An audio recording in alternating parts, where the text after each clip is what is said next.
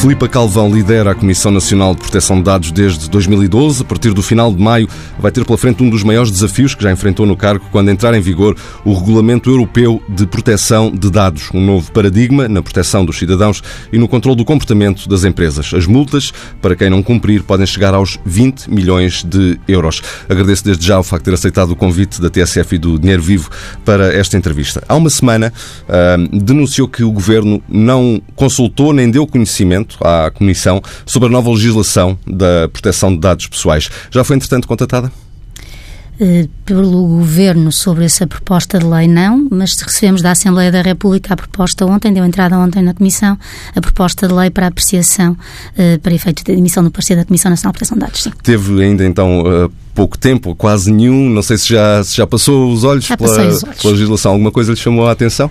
Eh, eu ia evitar pronunciar-me sobre a proposta de lei porque uma comissão, enquanto órgão colegial, vai ainda emitir o parecer, não queria pronunciar-me especificamente sobre as soluções que lá estão vertidas, embora depois possa, no decorrer da nossa, da nossa conversa, possa vir a propósito sublinhar algum aspecto. Essa análise à legislação vai ser demorada, vai ser complexa? Tem alguma complexidade, mas sim, mas, mas temos, vamos dar prioridade, portanto, esta parece-me que é, uma, que, é uma, que é uma questão prioritária, portanto, vamos dar prioridade à emissão desse parecer, portanto, será rápido, relativamente rápido.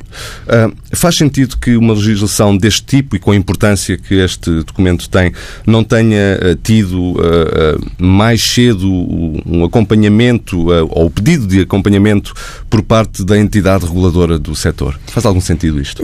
nós temos alguma dificuldade em compreender isto. É? Na Comissão Nacional de Proteção de Dados, desde o início, em 2016, quando o regulamento entrou em vigor, que ele em rigor já está em vigor desde 2016 e agora vai passar a ser aplicado no final deste de, de mês de maio, eh, nós logo no início, em 2016, manifestámos disponibilidade perante o Governo de colaborar no que fosse preciso para uh, facilitar uh, a preparação da legislação necessária para, para a aplicação do regulamento. Um, a opção do Governo não foi a de solicitar uma específica colaboração da CNPD quanto ao regulamento. Há outra legislação que também está a ser agora uh, transposta, a legislação europeia está a ser transposta e está a ser preparada e, e, e por, enfim, por iniciativa do Ministério da Justiça e aí estamos a colaborar, estamos a ter algum acompanhamento mais próximo. Em relação ao regulamento, a opção não foi essa.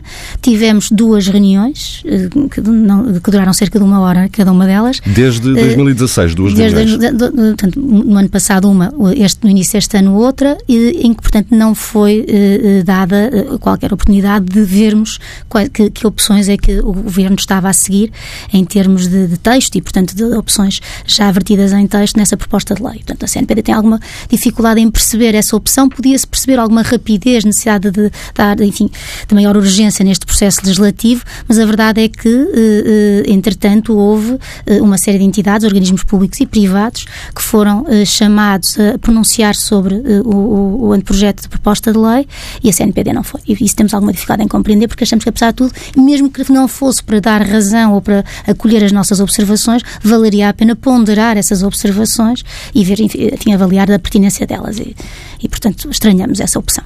Até porque, uh, uh, presumo eu, e corrigir-me-á se eu me enganar, sem o aconselhamento da Comissão, sem pareceres prévios da Comissão, a probabilidade de haver falhas na legislação será naturalmente maior. Sim, quer dizer, nós de facto somos o organismo que percebe, percebe mais de proteção de dados não é, aqui no país e, portanto, desse ponto de vista, por força da nossa especialização, dos nossos conhecimentos técnicos, é de estranhar, e da nossa experiência, é de estranhar que, que, que, que isso não tenha sido feito. De facto, acho que os nossos contributos podiam ser pertinentes em alguns aspectos, mas, enfim, logo se verá. Quanto ao espírito da diretiva europeia, que está eh, na origem de, de, do tema que estamos a discutir, um, quanto a esse espírito, faz sentido que passem a ser as empresas a, a autorregular-se? Como é que olha para o espírito da diretiva, independentemente depois da... É uma opção política que a Europa tomou, que os Estados-membros da União Europeia tomaram e, portanto, enfim, não vou discutir essa opção política. Uh, admito que possa trazer maior agilidade uh, na atividade económica e uma, uma série de iniciativas de outros organismos uh, privados ou públicos e que, portanto, de alguma forma, o regime que tínhamos até aqui em Portugal especificamente, que era de controle prévio por parte da CNPD dos, dos tratamentos de dados, trouxesse algum, algum, algum entrave, enfim, alguma demora na realização de um conjunto de finalidades por parte de organismos públicos e privados. Portanto, eu percebo, de alguma forma, a intenção que aqui está subjacente. É uma tendência também, digamos, do direito europeu de transpor para, os, para, para as empresas a responsabilidade por aquilo que fazem e pelo respeito pela lei e, portanto, no fundo, pôr o ONUS, transferir o ONUS de verificar o cumprimento da lei para as empresas noutros, noutros, noutros campos e não apenas portanto, na matéria de proteção de dados pessoais. Portanto, acompanha essa tendência, digamos, esta solução. Portanto, podemos percebê-la. Tem alguns. Tem, aqui agora o problema que, está, que as empresas estão a sentir em Portugal, que é não estamos preparados ou não nos estamos a sentir preparados para ter esta responsabilidade toda do nosso lado. Estamos habituados a um certo apoio nas autorizações da Comissão e, portanto, estamos a perder esse conforto, o apoio e não sabemos bem o que é que queremos fazer. E isso traz, de facto, alguma angústia que se percebe. Uh, Deixe-me apenas uh, perder aqui 30 segundos para os nossos ouvintes que, enfim, não estarão uh, muito familiarizados com, com este tipo de detalhes. Este, este, novo regulamento europeu de, de, proteção de dados, que há de ser transposto para a legislação nacional, dito de forma simples, determina que as empresas passam a autorregular-se e depois são sujeitas à fiscalização em vez de terem um controle prévio em relação ao, ao controle de dados, como de resto acabava de, de explicar. Sim, sim. Referiu que as empresas não estão preparadas. Pergunto-lhe porquê, quais são as maiores dificuldades na preparação para as regras que vão agora entrar em vigor? Elas alegam que não estão preparadas. Não sou eu que estou a dizer que não estão, que ainda não fui verificar. Não é? A CNPD ainda não foi verificar. Há, de facto, aqui alguma angústia, e se nós sentimos essa angústia eh, por parte das empresas, eh, na dificuldade em se adaptarem eh, ao novo regulamento. Vejamos que, em rigor, em rigor, o problema, eu tenho dito isto muitas vezes, o regulamento não diz muito de novo em termos de regime de proteção de dados, ou seja, os princípios e as condições para se realizar tratamento de dados pessoais são aproximadamente as mesmas que já estavam, que estiveram em vigor nos últimos 20 anos. Portanto, as empresas também não podem vir agora dizer uh, aqui del Rey que, que, que, que há uma coisa completamente nova. Não é novo, o regime é essencialmente o mesmo. O que há de facto é como desaparece este, esta intervenção da CNPD inicial passam a ter que desempenhar de alguma forma aquilo que era a tarefa da CNPD até aqui, que é elas próprias verificarem se estão a cumprir essas regras, esses princípios. E, portanto, tem um conjunto de obrigações novas eh, que vão aqui pesar eh, nesta fase, que vão trazer algum peso na, à organização, a cada uma das organizações e que está, de facto, a criar algumas dificuldades. Há dificuldades de percepção se tem que ter encarregados de proteção de dados ou não, que é uma nova obrigação que vem prevista eh, no regulamento. Há algumas dificuldades de percepção de em que circunstâncias é que tem de fazer estudos uh, de impacto para avaliar o impacto que um tratamento de dados pessoais pode ter uh, nos direitos dos cidadãos, dos, dos, clientes, dos trabalhadores, do que for. Há também alguma dificuldade de como deve ser, por exemplo, formulado e elaborado um, um registro, porque agora todas as empresas, ou praticamente todas, vão ter que ter um registro dos tratamentos de dados, um registro interno dos tratamentos de dados pessoais que estão a realizar, e aí a CNPD está uh, nesta fase a ultimar, digamos, ou tentar tentar, enfim, ultimar até maio, pretendo ter isso concluído, modelos de registro para ajudar, sobretudo as pequenas empresas, porque há depois as, as, as empresas maiores têm tratamentos geralmente mais complexos que implicam transferências de dados internacionais, esses já colocam outro tipo de problemas, mas eh, pequenas empresas que têm tratamentos mais simplificados arranjarem, encontrar então aqui modelos de registro para os ajudar nessa atividade que, que é uma obrigação nova e que não estavam familiarizados com ela. E além das empresas, o próprio Estado está preparado para as novas regras? Não tenho a certeza disso, uh, porque, como, como enfim, me apercebi, uh, nos apercebemos na proposta de lei, o que se invoca é que, para causar a menor perturbação institucional possível, se vai adiar, digamos, por três anos a ponderação, ou se irá adiar por três anos a ponderação de, de, de, de prever ou de estender o regime sancionatório a, a, aos organismos públicos.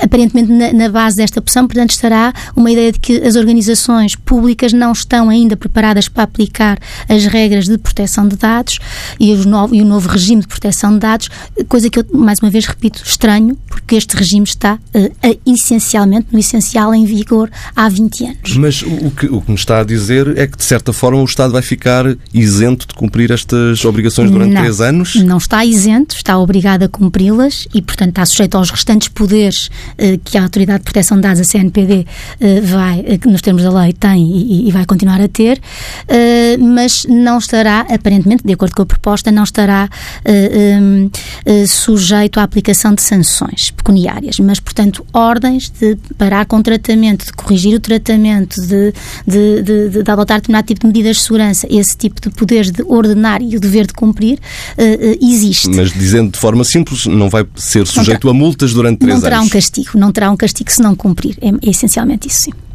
E no que, no que, toca a custos para as empresas, será provavelmente uma das angústias. Este novo regime, estas novas regras, terão custos pesados?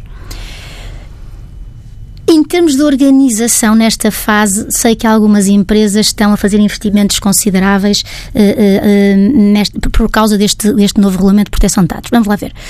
Um, as obrigações implicam algumas, algumas dessas obrigações implicam uh, uh, algum investimento, implicam, portanto, alguns custos. Por exemplo, quem tiver que ter um encarregado de proteção de dados tem que ter mais, uh, tem que pagar mais ali um, um vencimento, de alguma forma, ou correspectivo a uma prestação dentro dessa instituição. A elaboração de um registro dá algum trabalho e, portanto, implica algum investimento no levantamento dos dados que estão a ser tratados por uma empresa e nessa sistematização e organização dessa informação. Isto não significa ter que reformular, remodelar, instalar todo um novo sistema informático. Algumas empresas estarão a fazer isso, mas eu também admito que, eh, seja por um sentido de oportunidade, por entenderem que já estava obsoleto e, portanto, vamos adaptá-lo, porque há de facto aqui um conjunto de deveres de, de, de, de, garantir a segurança da informação e dos dados pessoais, que, repito, já existia, não é novo, mas que vem um pouco mais densificado em termos de medidas a adotar, vem um bocadinho mais densificado no regulamento e, nesse sentido, algumas empresas estão a entender que, que os sistemas informáticos que têm, os sistemas de informação que têm, não cumprem uh, essas regras e, portanto, a querer remodelá-lo. Se isso for feito, isso, isso, significa um investimento maior, de facto. Não? É? Mas, insisto, são obrigações que, em rigor, na maior parte dos casos, já existiam há 20 anos. Um, já há pouco uh, abordou o tema, mas uh, gostaria de explorar um pouco mais. Uh, que tipo de empresas vai ter mais dificuldade? Certamente as mais pequenas. Sim, diria que sim, porque enfim, nós temos feito, a CNPD tem feito e participado, organizado algumas, mas sobretudo participado em muitas conferências e sessões de esclarecimento.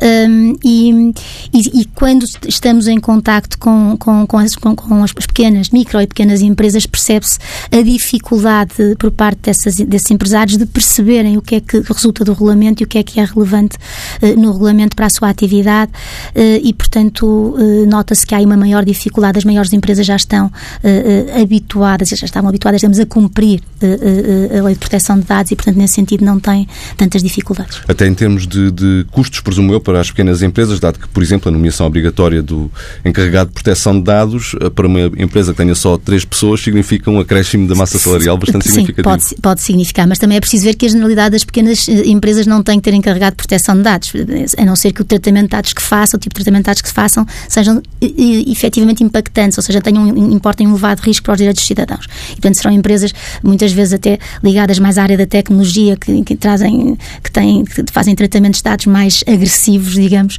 eh, e, e, portanto, desse ponto de vista, essas também têm que ter noção, eh, têm que ter, também por causa disso, um, um especial dever de cuidado e, portanto, daí essa, essa, essa necessidade de, de, aumentar o investimento neste, neste setor. Uh, antevê uh, a necessidade de aplicar multas pesadas em Portugal?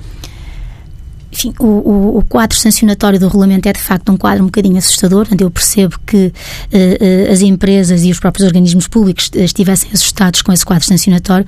É preciso dizer que não é assim tão assustador se olharmos, por exemplo, para o quadro sancionatório que já está em vigor há alguns anos em Portugal e na Europa sobre a proteção dos dados pessoais e da privacidade nas comunicações eletrónicas, portanto, para as empresas de comunicações eletrónicas. Já é um quadro bastante pesado também sancionatório. Portanto, não há assim uma novidade tão grande nisto, mas, mas em todo caso, eh, comparado com o atual regime, de facto, que é de há 20 anos, sanções de há 20 anos, eh, eh, é, pode, pode assustar.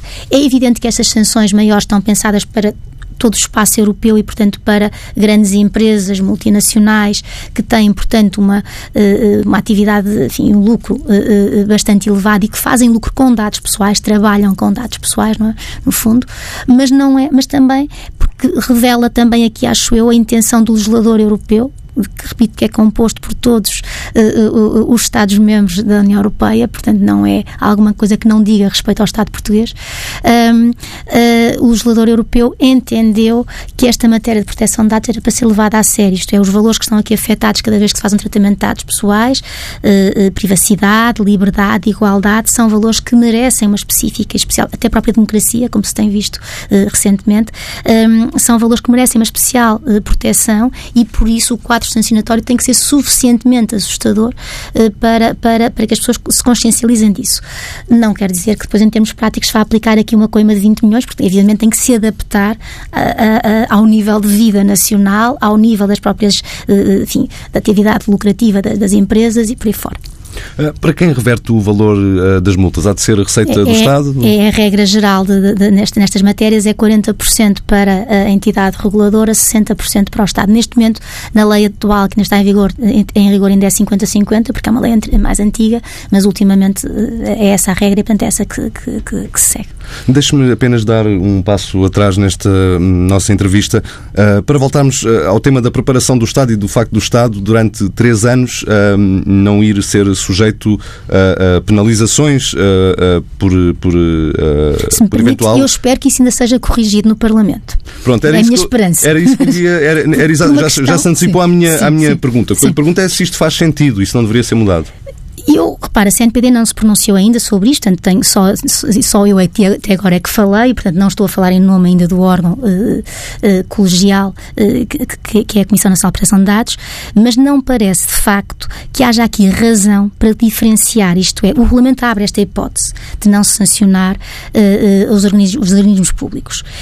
e abre essa hipótese pensando e é o que está aqui subjacente, pensando naqueles Estados-membros em que durante, eh, porque o anterior regime, o atual regime legal, digamos, eh, resulta de uma diretiva e que deixou espaço aos Estados-membros para uh, escolherem o regime que querem e se queriam ou não estender aquele regime de proteção de dados aos, aos organismos públicos, aos Estados. Um, uh, e houve Estados-membros que de facto não seguiram essa opção e, portanto, onde a lei de proteção de dados não se aplica aos organismos públicos ou onde não está prevista a aplicação de sanções aos organismos públicos. E, portanto, esta abertura que o regulamento deixa é para esse tipo de Estados onde não há esta tradição de aplicar sanções, não há sequer a tradição de aplicar o regime de proteção de dados aos organismos públicos ou não há a tradição de aplicar sanções aos organismos públicos. Em Portugal, já há 20 anos que temos este regime. Os, os organismos públicos estão todos sujeitos às regras de proteção de dados e, eh, com exceção dos tribunais, todos sujeitos à aplicação uh, de sanções. Tribunais não existe a função jurisdicional. Todos sujeitos à, à aplicação de, de, destas sanções. Não se consegue perceber qual é a razão que justifica esta diferenciação de tratamento entre organismos públicos e empresas ou associações de natureza privada. Não há razão para diferenciar, não parece, e portanto diria que o princípio da igualdade, previsto na nossa Constituição, justificaria a mesma medida para todos. Eh, os dados são vistos hoje como uma nova matéria-prima dos tempos modernos. Até agora, sem estas regras, as empresas têm abusado dos dados pessoais dos cidadãos? Vamos lá ver. Uh, uh, as regras, como digo, já existiam e, portanto, já cá estavam, não é? Uh, o que há, de facto, é, por parte das empresas, e temos detectado algumas delas, as empresas alguma, um, eu diria, descontração na relação de tratamentos de dados pessoais e, portanto, muitas vezes até uma falta de consciência daquilo que está a ser feito. Outras vezes são oportunidades de negócio, isto é, a assunção de um risco de que vamos tratar estes dados nestas condições, mesmo sabendo que estamos a violar a lei, porque queremos tratar os dados, porque daqui vem um valor económico económico acrescido por tratarmos esta informação. E, portanto, no Algum fundo... Um exemplo concreto que possa dar em relação não, a mas, mas por exemplo, mas, por exemplo tem, tem, este, tem, tem estes exemplos de, de que temos, não, não concretamente em Portugal, não vou falar de exemplos em Portugal, mas tem este tipo de, de exemplos que têm ocorrido uh, por estas empresas como, como, como o Google, o Facebook, outras empresas associadas uh, que, que, ou parceiras destas empresas, que de facto têm feito negócio com os dados e, portanto, muitas vezes ponderam mesmo, vale a pena violar as regras e assumir o Compensa. risco Exatamente, o crime compensa, digamos, aqui não é bem o crime, mas, ou pode ser, eventualmente depende, eh, mas de facto a infração pode compensar. E portanto, no fundo, temos que distinguir estes dois estes tipos de situações. Há empresas que não têm bem noção de qual é o regime, embora todos tenhamos o dever de conhecer a lei, mas às vezes não há de facto eh, grande consciência daquilo que resulta da lei, eh, e outras que, enfim, assentam que, que querem violar a lei e, portanto, atuam nessa medida. Mas uh, é evidente que, que, que, esta questão de, de, de, dos tratamentos pessoais tem, e nós temos muitos processos contra a ordenação, tem uh, justificado a aplicação de sanções ao longo do tempo. Falou de empresas como o Facebook, que agora enfrentou esta polémica com a Cambridge Analytica, que expôs os dados de mais de 50 milhões de utilizadores. Corremos o risco de vir a ter conhecimento de mais casos destes? Eh, risco temos sempre, não é? Enquanto, enquanto houver tratamento de dados pessoais, enquanto, e, e, na medida em que a tecnologia de facto eh, hoje eh, permite uma, um cada vez maior tratamento de dados, em maior quantidade e cada vez mais sensíveis, porque nós de facto temos a nossa vida muito exposta na internet, esse risco existe sempre e, portanto, eu diria que sim, que corremos esse risco.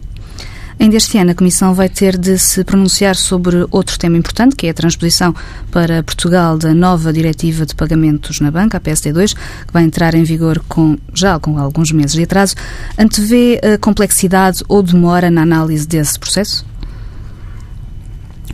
Uh, vamos lá ver, isto, isto, são processos, são, diria, uma tendência de, de, de, de utilização de, sistemas eficientes uh, e com recurso a, a, a, tecnologias que implicam, portanto, tratamento de dados pessoais e que implicam, portanto, num contexto um bocadinho diferente e nessa medida podem trazer uh, riscos especiais para os dados pessoais, mas, enfim, são, são, são coisas que vão surgindo diariamente, eu diria, são, são, são tratamentos de dados que vão aparecendo sucessivamente e com que vamos tendo que lidar e, portanto, diria que é uh, mais um tratamento de dados, mais um contexto de tratamento de dados, melhor dito, uh, uh, que, que, que, vamos ter que considerar. Não é?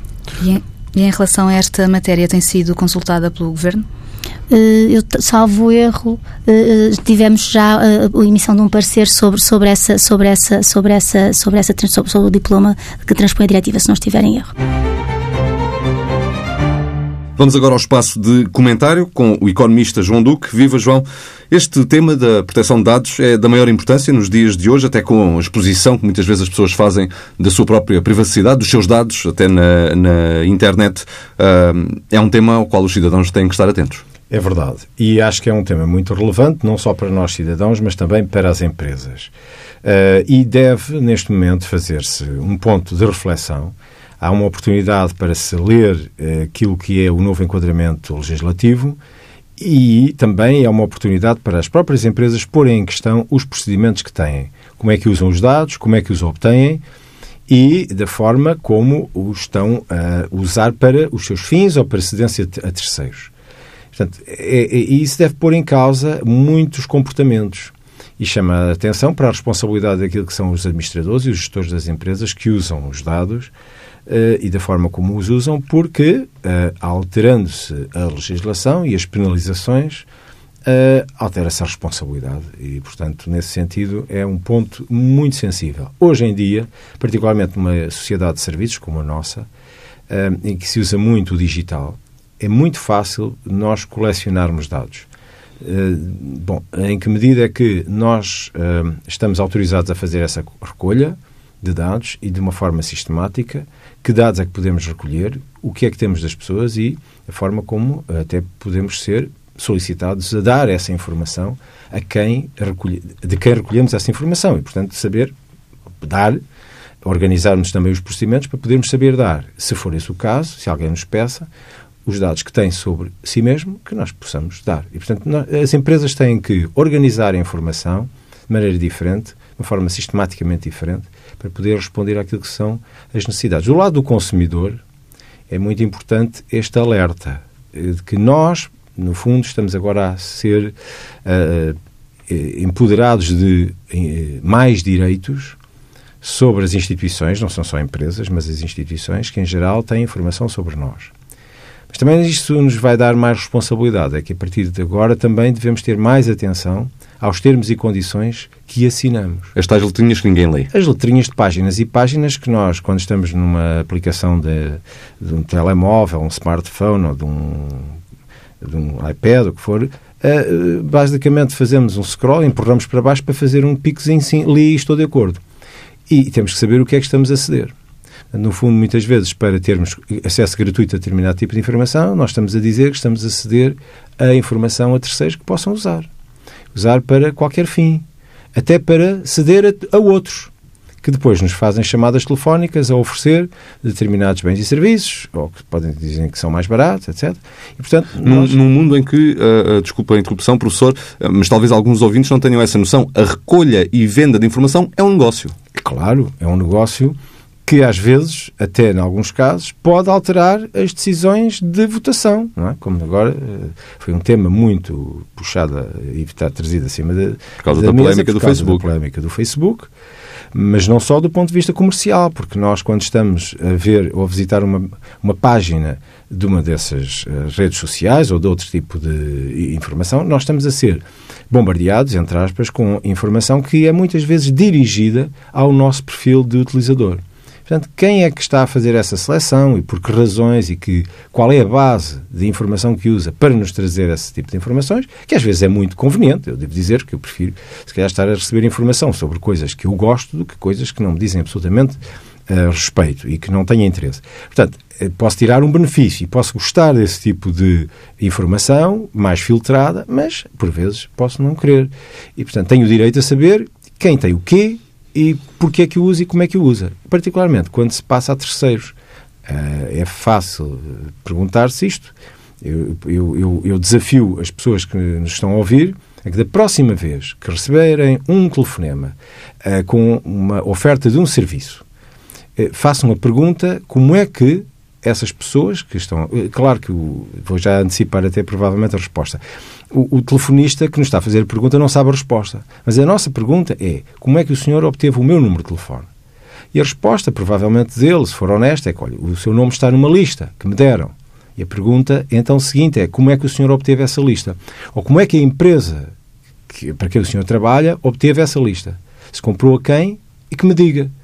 Porque é um bocadinho estranho. É que nos protegem. Essas empresas que, que, que nos pedem dados não dão depois essa informação. É um bocadinho estranho e é desafiador. É quase irónico, não é? É irónico, aliás, eu acho que é, uh, não é equilibrado, não é equilibrado. Uh, portanto, eu acho que a haver uh, informação, que existe essa informação disponível para que quem faz a pergunta tenha a resposta. Olha, a sua, o seu nome veio de uma base de dados vendida pela empresa tal. E foi assim que nós, empresa X, que estamos a fazer o contacto, obtivemos essa informação. Provavelmente o senhor deu essa informação.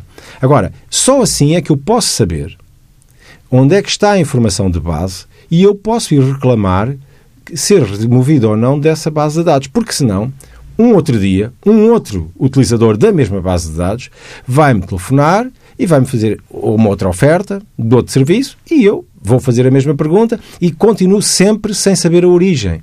Portanto, se eu não sei a origem, eu não posso remover uh, o meu nome dessas listas, uh, que pode, em alguns casos, até pode ser útil e, portanto, posso querer deixar, mas posso querer saber, pelo menos, quem a tem por que motivo usa. É, é um tema que a nova legislação uh, aborda de alguma forma, com uma diferença, é que a partir de agora uh, as empresas vão autorregular-se, digamos assim, na recolha dessa informação e a Comissão Nacional de Proteção de Dados, em vez de entrar numa fase preliminar do processo, apenas uh, fiscaliza.